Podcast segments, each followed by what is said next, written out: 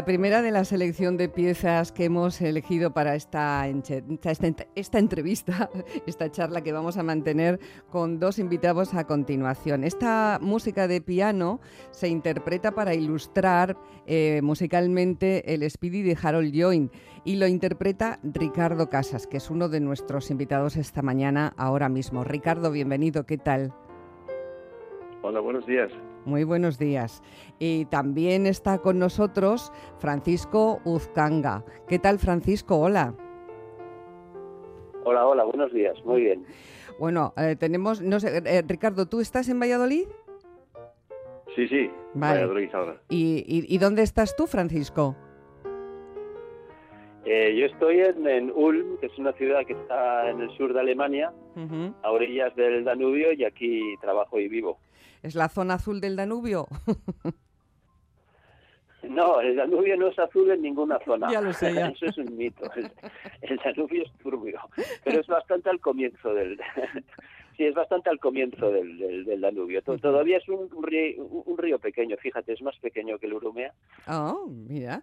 Bueno, Ricardo... y... es un Sí, tenemos un pequeño retardo en la comunicación que tenemos con, Francisco. Se ve que, no sé, la nieve o algo así. Sí, tenemos ahí medio segundito de retardo, pero no pasa nada. Iba a decir que Ricardo y Francisco están con nosotros esta mañana, aquí en Más que Palabras, porque entre los dos han dado forma a un libro titulado Eso que llamabas Paraíso. El trabajo lo publica Libros del Cao, lo firman ambos, Ricardo y Francisco. Eh, Francisco llama Richard a Ricardo Dos personas que se conocieron de niños, a los que la vida separó y que volvieron a encontrarse 40 años después. La idea, como decía, de, escribirlo fue de, Francisco, Francisco Uzcanga eh, quien le propuso participar a Ricardo Casas Fischer. Eh, el profesor Uzcanga ha publicado, por cierto, en la misma editorial El café sobre el volcán o que se debe a España. En la portada aparece la icónica barandilla de la concha, la arena y el mar al fondo y un pájaro en pleno vuelo a través esta imagen. Y yo diría que el libro es, entre otras cosas, el relato de un reencuentro, porque nuestros dos protagonistas fueron compañeros de colegio en Donosti, en San Sebastián, que es como le llaman ellos. Después sus caminos se separaron y, Francisco, a vosotros creo que os unió el idioma y la ascendencia alemanas, porque estudiasteis en el colegio alemán, ¿verdad? Sí, sí, nos conocimos en el, en el colegio alemán y yo recuerdo el primer día, Richard eh, llegaba de Alemania y entonces apenas hablaba castellano. Y yo, pues como mi madre es alemana, pues hablaba algo, algo mejor alemán que, mis compañeros y entonces pues eh, enseguida establecimos contacto. Sí, fue en ese sentido a través del idioma. Ricardo ya ha pasado por más que palabras, porque creo, eh, Ricardo, que ambos guardamos buen recuerdo de un encuentro aquí en Más que Palabras en el que el piano y el cine fueron protagonistas, porque aunque médico de profesión, Ricardo es pianista de cine mudo en ejercicio. Francisco dice en el libro que Richard tiene dos tarjetas de visita. Por una parte, médico especialista en medicina preventiva y salud pública y concertista de piano, la otra tarjeta para cine mudo. Eh, Ricardo, mira, este eres tú en mayo de 2014 en este programa. El cine mudo, sabes, con las viejas películas del cinematógrafo, que de, vez en cuando salían cartones, o se llamaban así, donde veía el chico mató tal, mientras tanto, tal, no sé qué, ¿sabes? ¿no? Con la música de piano.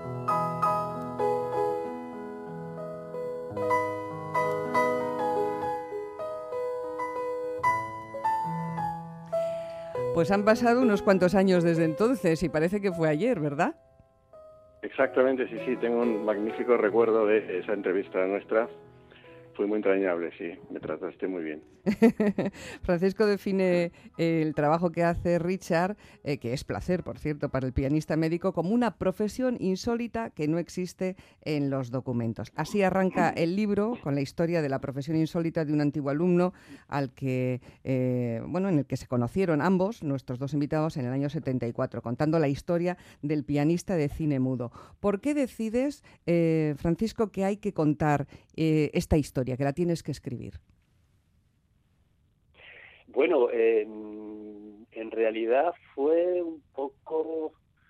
Eh, yo tenía la idea de escribir algo sobre Richard o con Richard ya desde hacía tiempo, porque, bueno, eh, en la historia también se cuenta el, asesinato del padre de Richard, eh, que lo mataron pues en el año en el año en el año 84. Enrique Casas. Yo recuerdo que en aquella época Enrique, eh, sí, exactamente, el padre de Richard Enrique Casas, que era senador senador socialista.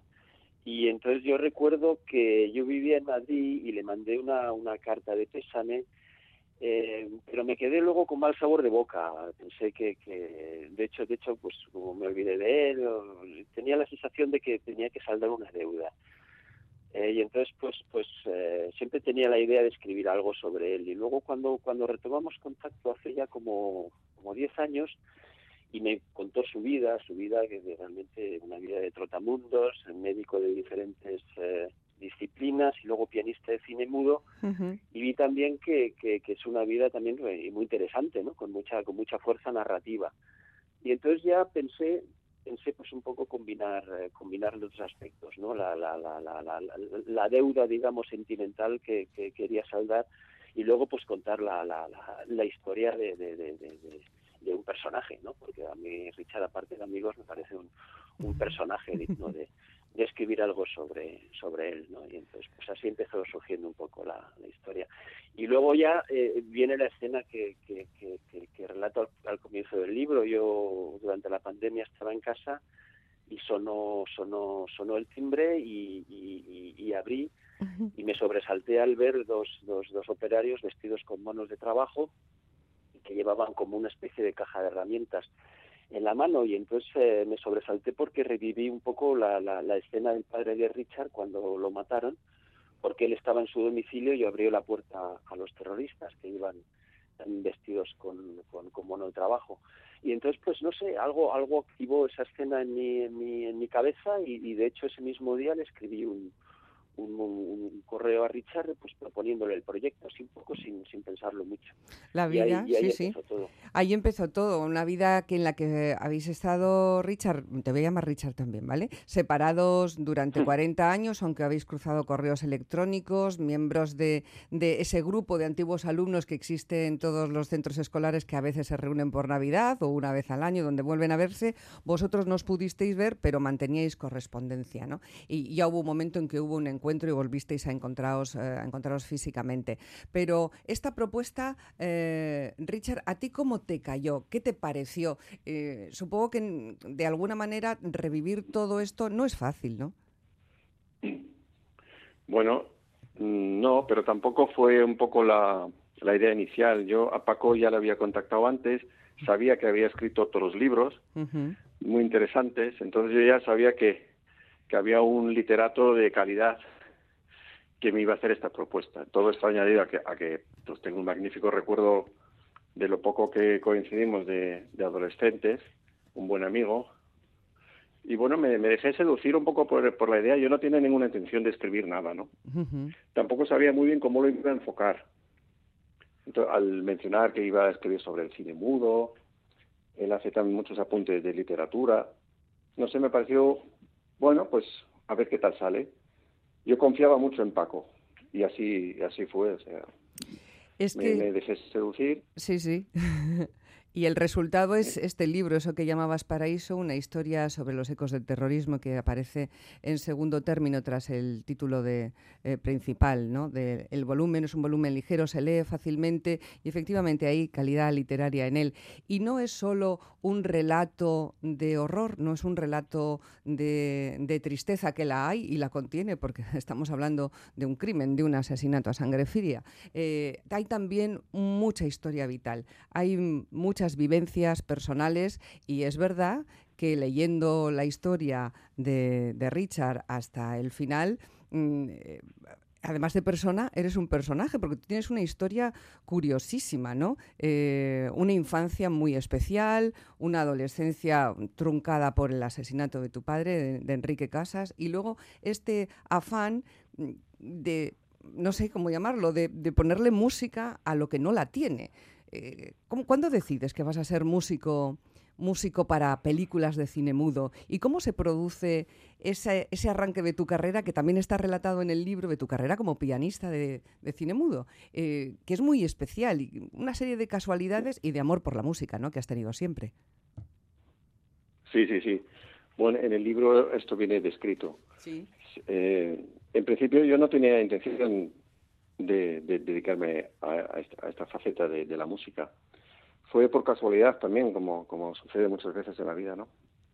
Fue una llamada telefónica de, un concejal de cultura de un pequeño pueblo de Albacete, de Fuente Alvilla, que es el, pueblo donde, donde es Andrés Iniesta. De, Iniesta. De un famoso futbolista del Barça. Y, y me hizo esta propuesta él, era amigo de una mujer casada con otro amigo mío de Donosti y pues por casualidades me, hizo la propuesta de, de, acompañar películas de cine mudo porque le habían contado que yo improvisaba y tal, yo siempre sacaba canciones y así. Desde siempre me gustaba el piano, Entonces hicimos la, el experimento y salió muy bien. Aquello gustó mucho y a raíz de eso pues iban programando más películas, siempre desde esa zona de Fuente Alvilla y el boca a boca y poco a poco se ha ido extendiendo la, la voz y han ido programando en más sitios, ¿no? Hay muchos contactos entre, entre vosotros dos, no solo porque fuerais compañeros de, colegio en, la temprana adolescencia y, luego que hayas mantenido el contacto, eh, sino que hay otras cosas que a mí me han llamado, por ejemplo, la atención. Esa, esa visita en la pandemia, el recuerdo del, crimen es un punto de contacto, desde luego, pero también la pandemia misma, porque tú eres, eh, eh, Ricardo, tú eres epidemiólogo en realidad, ¿no? Y trabajas en este ámbito, en la salud pública. Sí, sí, sí. ¿Y qué tal? Qué tal lo que quería preguntarte era un poco por la pandemia también, ¿no? Por lo que estos días han estado hablando algunas autoridades médicas acerca de de que se nos va a venir encima otra pandemia, ¿no? Y eh, no sabemos cuándo ni cómo, pero que puede que sea todavía peor que la que hemos que la que hemos tenido. Y yo no sé si tú que eres un hombre conciliador y no revanchista, no sé si tienes confianza en que podamos eludir una pandemia nueva con los datos en la mano y a lo que tú te dedicas, ¿crees que estamos condenados a sufrir otra? Bueno, esto nunca es nunca es previsible, ¿no? Porque la, los microorganismos son, son inteligentes de alguna manera, se van recombinando, se van adaptando, se van eludiendo las defensas que se van creando y se pueden crear pues cepas que eluden a, los sistemas defensivos. Entonces sí que sí que es probable que, pueda haber otra pandemia de, mayor o menor virulencia. ¿no? Lo que sí creo que es importante es un poco la, experiencia, ¿no? el, el mejorar los sistemas de información, la recogida de datos, el hacer estadísticas robustas, el crear alianzas entre todas las administraciones de, pues, de todo el país. Eso sería importante para estar coordinado mejor. Y dar una mejor respuesta a una situación muy insólita. Bueno, ya menos después de lo que hemos, de lo que hemos pasado. Eh, mm, Paco, mm, cuéntame un poco eh, cómo fue el encuentro tanto tiempo después, después de haberos escrito mucho ¿no? y de haber tenido una relación epistolar electrónica. ¿Cómo fue el encuentro en persona cuando volvisteis a veros?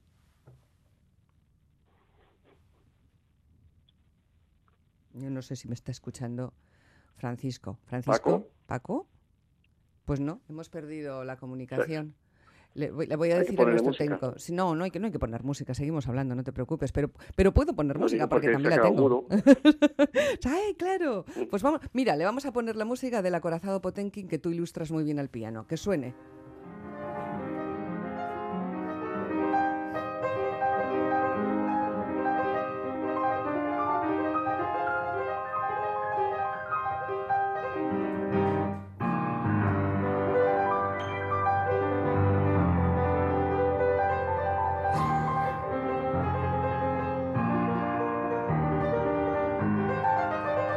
Pero qué bien tocas, Ricardo, que suena de maravilla. ¿A ti te gusta esta pieza especialmente, verdad?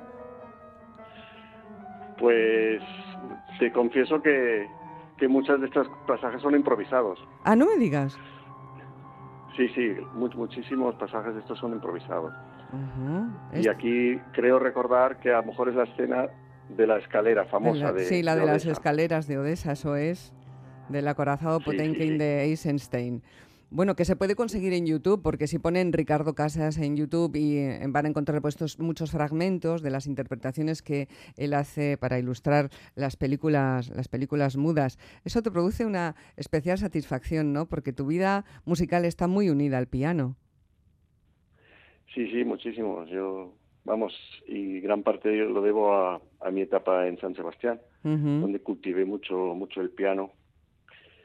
Y sí, la verdad es que la, la combinación de, de, la música con auténticas joyas del cine mudo que, que yo las estoy descubriendo también, ¿no?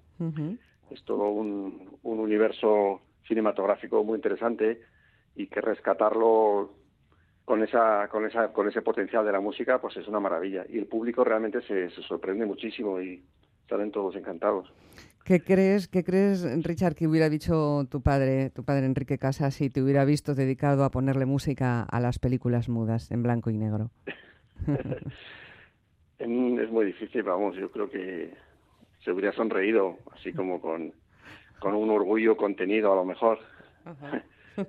no lo sé antes de perder la comunicación con, con, Francisco, con Paco, que Paco te estábamos llamando, bueno, te he hecho una pregunta y como no contestabas... Sí, ya, ya, ya estoy aquí de nuevo. Sí, no, pasa, no pasa nada. Decía, decía Richard, hay que ponerle música, que se ha quedado mudo.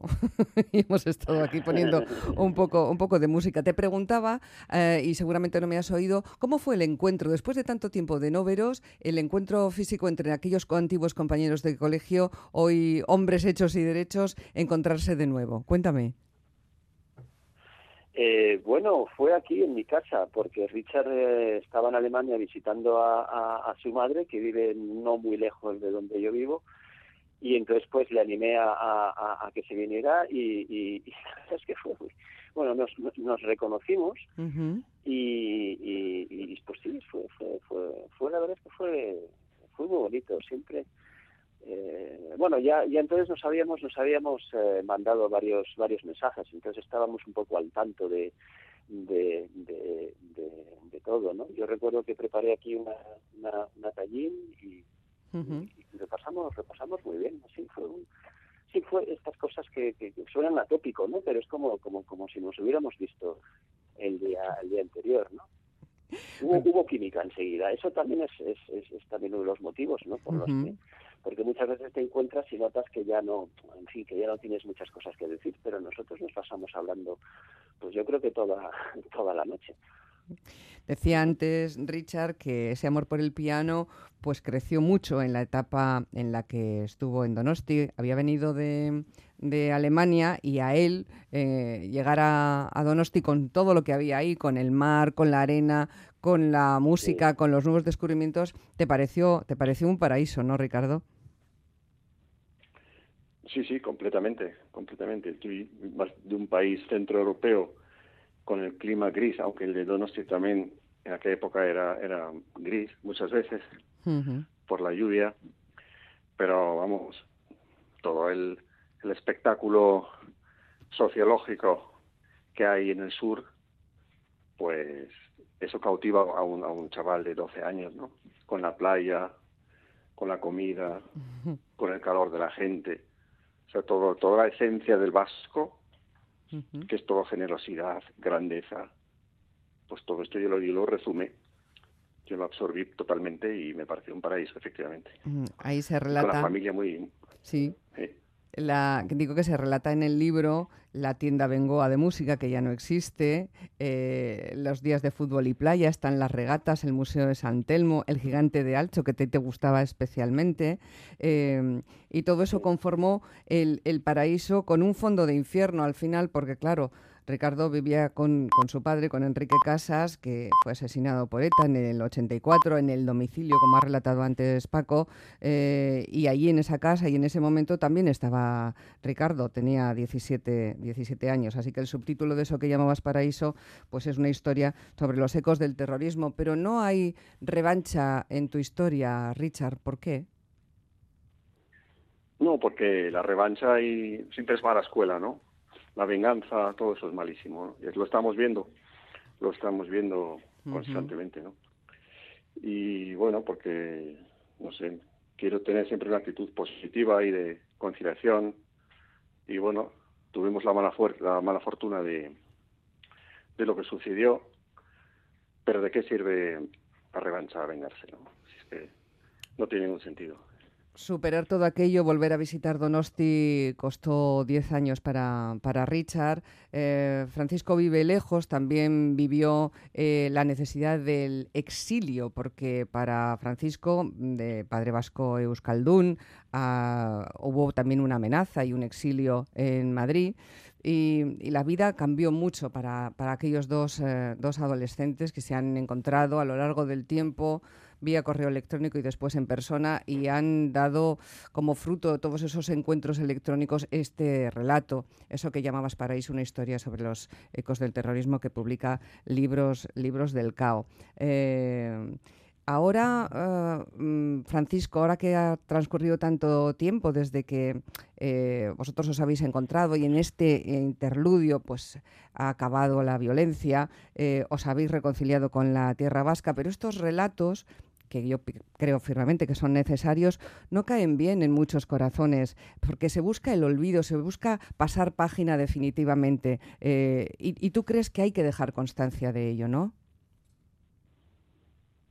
Eh, ¿Me preguntas a mí? Sí, sí, Paco, a ti. Ah, sí, sí, bueno, eh, claro, es un poco también eh, eh, eh, la función que tiene, que el libro. Es decir, no, no, es un libro sobre una víctima del terrorismo o no es un libro solo sobre una víctima del terrorismo, pero sí que, sí que de hecho, la, lectura del libro ha sido también un poco en ese sentido. ¿no? Mucha gente nos ha llamado y nos ha dicho pues que, que es importante, ¿no? sobre todo que los jóvenes conozcan o sepan lo que, lo que, lo que pasó, ¿no? para no olvidar eh, coincido también con Richard que no, no, no, no, no con ánimo revanchista, al revés, además es un libro hecho desde la reconciliación, porque el revanchismo y la venganza en el fondo te, te, te, corroe más a ti, a ti mismo, ¿no?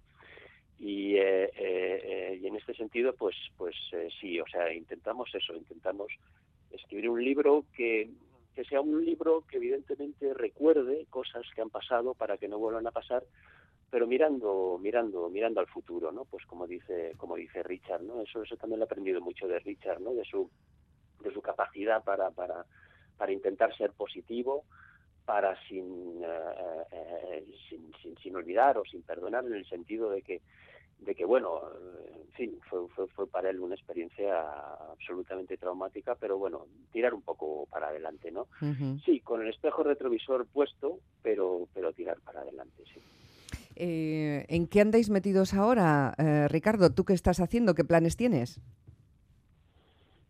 Eh, bueno, pues el día 13 voy a tener una actuación en Valladolid, en un cine, el cine Broadway, y estoy también en conversaciones con la Casa Mediterránea en Alicante. Y bueno, van surgiendo, van surgiendo algunas cosas sueltas. Me dejo querer. Está bien, dejarse querer es muy agradecido, da buenos resultados. Y Paco, ¿tú estás escribiendo un nuevo libro? Sí, siempre ando, pero eh, sí, estoy escribiendo un libro de nuevo sobre la sobre la República de Weimar, la Alemania de los años 20, que es un poco el tema el tema que más eh, me interesa. El libro de Richard fue un poco salir, sacarme un poco de allí pero yo sobre todo estoy estoy dedicado a eso a, los años a los años 20 en, en, Alemania. Entonces estoy escribiendo un, un libro sobre una sí, una, una mujer, una actriz, una, una bailarina de, aquella época. a ver qué tal. A ver qué tal, pues bien, ¿cómo va a ser? Eh, eh, tú vives en, en, Ulm, nos has dicho, trabajas en el Centro de Humanidades de la Universidad de, la localidad, al lado del, del, Danubio. Bueno, pues a mí me parece interesante tener este libro entre las manos, leerlo. Se lee muy a gusto, porque ya digo que es un relato con, con mucha calidad, que no se detiene solo en la tristeza y en la pena, eh, aunque las aborda sin tapujos y, que yo creo que merece la pena tener. Y esta es una época de reconciliación. En el propio libro, eh, Ricardo dice que le gustan algunas, algunas canciones que, no solo las de su piano, obviamente, que llaman a la reconciliación y con una de ellas, cuya letra se puede leer en el libro y que... Eh, bueno, va a sonar enseguida aquí en el programa y yo creo que los oyentes la van a reconocer enseguida es, mm, eh, bueno, es esta y sobre ella yo os voy a despedir. En Jerusalén, la dorada y mil vidas malgastadas por cada mandamiento Así nos vamos con una música que habla de reconciliación y de ser moro y judío a la vez y tantas otras cosas, como somos todos. Ricardo Casas Fischer, Francisco Uzcanga Meineke, ha sido un placer contar con vosotros esta mañana. Mucha suerte, felices fiestas y buen año 2024. Un abrazo. muchas, gracias, muchas gracias a ti. Feliz año, Yo soy un moro judío que vive con los cristianos. No sé qué Dios es el mío, ni cuáles son mis hermanos. No sé qué Dios es el mío, ni cuáles son mis hermanos.